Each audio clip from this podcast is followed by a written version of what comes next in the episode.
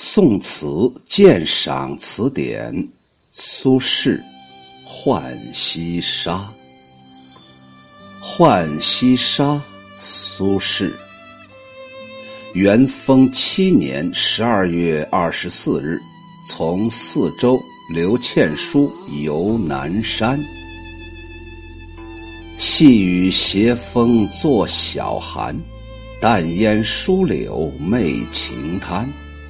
入怀清落渐漫漫，雪沫乳花浮无展，了容蒿笋是春盘，人间有味是清欢。刘倩书，刘世言，他是四周人，生平不详。南山，在四周的东南，景色清旷。宋朝那个书画大师米芾把它称为淮北第一山，那那个山呢，一定是非常美极了。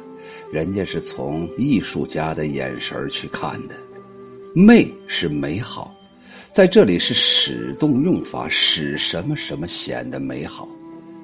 滩是十里滩，在南山附近。洛就是洛河，原出安徽的定远的西北。向北到怀远，入了淮河。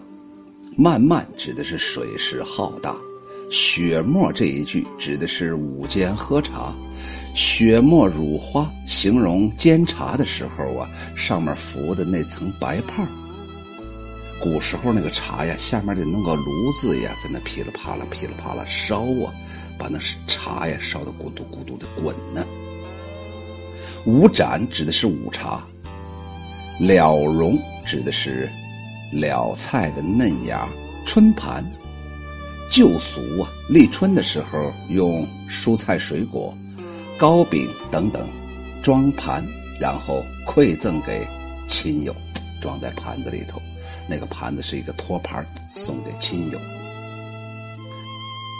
细雨斜风，天气微寒，淡淡的烟雾。滩边稀疏的柳树，似乎在向刚刚放晴后的沙滩献媚。眼前那入怀水的清清的落水，也仿佛渐流渐远，广远无际。乳色鲜白的好茶，伴着新鲜的野菜，人间真正有味道的，还是清淡的欢愉呀。这首寄游词是神宗元丰七年，也就是公元一零八四年，苏轼赴汝州，就是现在河南的汝县，去担任团练使的途中所写的。他路经四州的时候，就是安徽的泗县，与四州有一个人叫刘倩书同游南山时所作。词的上一篇写的是。早春的景象，下一篇写作者与同游者游山时以清茶野餐的风味。作品充满了春天的气息，洋溢着生命的活力，反映了作者对现实生活的热爱和健康进取的精神。词的上一片写沿途的景观，第一句写清晨。风斜雨细，瑟瑟寒侵，这是残冬腊月很难耐的时候。可是苏东坡却只以“做小寒”这三个字，很轻松的写出来，表现了一种不大在乎的态度。第二句写晌午的景物，雨脚渐收，烟云淡荡，河滩疏柳尽目清辉。一个“媚”字，极富动感的表达出了作者那种喜悦的心声。作者从摇曳在淡云晴日中的疏柳，觉察到萌发中的春潮，春天就要来了。于残冬岁暮之中，把握住物象的心机，就是万事万物那种勃勃的。新生的那样一种生机呀，这正是苏东坡一怀好气的表现，就是那种飘逸的胸怀、浩大的气度的表现，是他精节精神境界上的一种超越呀。入怀这一句呀，寄兴遥深，意结甚远，就是这个结尾呀，非常含蓄深远。剧中的青洛就是洛涧，发源于合肥，向北流到怀远，然后汇入淮水。这个地方啊，距离四周啊还是不是很近的，所以呀，眼睛根本看不到，不是目力所能及的。词中提到青洛，是一种虚拟的这样一种笔法。有眼前的淮水，就联想到上游的青碧的落涧。当它汇入浑浊的淮水之后，是不是也就会变得浑浑沌沌、一片浩茫了呢？下一片转写作者游览时的清茶野餐和那种欢快的心情，一起两句。作者抓住了两件很有特性的事物来描写，一个是乳白色的香茶一盏，一个是翡翠般的春书一盘，两相映托，便在浓郁的节物气氛当中，给人了一种诱人的力量。雪沫乳花，是为了表现煎茶时上面浮的那个白泡。以雪和乳来形容茶色之白，既是比喻又是夸张，形象非常鲜明。五茶五盏呢，就是五茶。这一句可以说是对宋朝人茶道的一种形象的描绘呀。了茸蒿笋，就是了牙和蒿茎、蒿茎啊，这是立春的时候应该有的这么一种东西。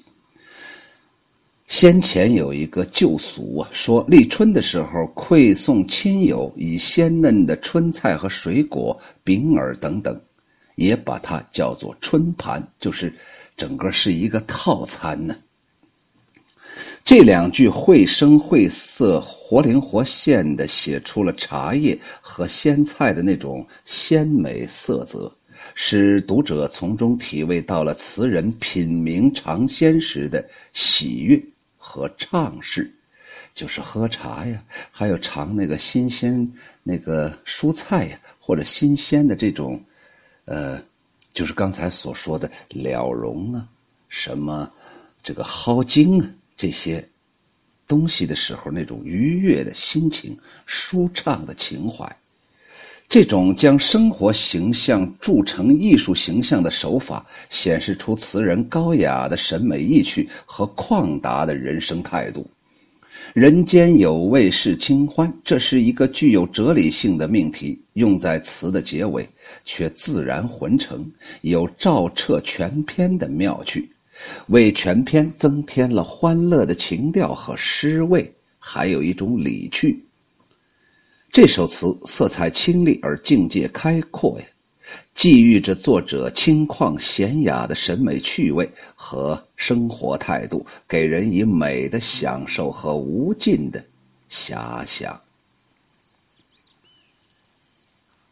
秋雨荷塘开始啰嗦，在我的专辑里头有一个林清玄的散文，其中有一个散文的题目也是他的一本书的名字，叫做。苏轼的这首词的最后一句“人间有味是清欢”，你看咱们中国文化的这种传承，这种影响，多么可怕呀！说到影响，秋雨荷塘又得旧事重提呀。小的时候我就想，那个影子嘛，它怎么能想呢？影子是非常虚幻的嘛，是因为光线带来的一种虚幻的场景嘛。后来我才知道，这个影响的影啊，它实际上指的是一种文化，润物细无声，进入到了人的内心，进入到了人的肌肤，进入到了人的血液，你不知不觉的就会从你的仪态举止、眼神儿。嘴巴里面溜达出来了。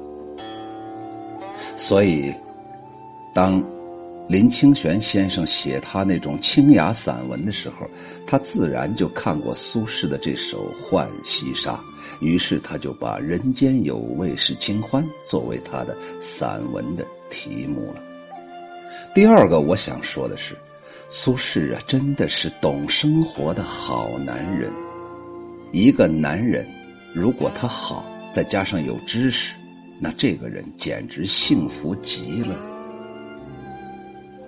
他可以在日常生活当中，把那种特别散淡的、特别平时的、特别普通的这样一种精神气质和一种我们日常生活当中所经常能见到的东西，纳入到他的诗篇，变入到他的内心的一种情绪，这是了不得的事情。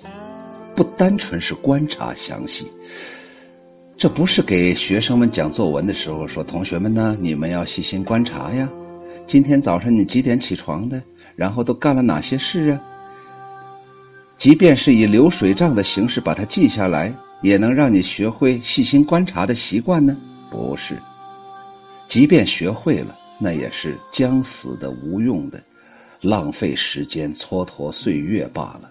这种方法根本写不出好文章。如果一个人没有情韵，没有思考，没有眼前的那一方景物和怀里面揣的那颗善良本真的心，他怎么可能写出好文章呢？所以，读完了这首词，苏轼的形象在我眼前越发的清纯。苏轼原来在我的眼中啊，多多少少还有一些味道，比方说太咸了，太酸了，太辣了，太苦了。可是今天这个苏轼啊，让我感觉到不是太淡了，而是根本就没有味道了。没有味道才是人间的大味。苏东坡通过这首词，让自己的精神升华到了无穷。无极的高度啊！第三呢，就是这首词的前两句写的太妙了。细雨斜风作晓寒，这是一个非常不爽的感觉。你感觉到冷了吗？是不是？你感觉到身体不适了？可是这一点点痛苦对苏东坡来说算什么？他已经经历了各种风云了，什么样的场景没有见过？什么样的痛苦没有饱尝过？什么样的打压没有品尝过呢？所以呀，在他的眼前呢，好像只剩下那些阳光灿烂的日子。所以他说：“淡烟疏柳媚晴滩。”淡烟和疏柳。就在那块儿啊，妩媚晴滩，撩拨晴滩呢。淡烟和疏柳和晴滩组成了一个幸福的，叫做大自然的一个家庭了。入怀轻落渐漫漫，我们眼前就有那种场景啊。然后还有一个地方，就是他吃的啥东西呢？了茸蒿笋呢。非常普通之极的，喝的是淡茶，吃的是淡味，于是自然就会出来“人间有味是清欢”，这才是整个这首词最关键的。那言下之意就是，我苏东坡已经看破红尘，不跟你们当朝的权贵去玩了。人生最重要的是自己偷着乐。浣溪沙。苏轼，元丰七年十二月二十四日，从四州刘倩书游南山。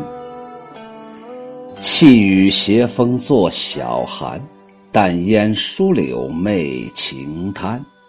入怀轻落渐漫漫，雪沫乳花浮无盏，了茸蒿笋是春盘。人间有味是清欢。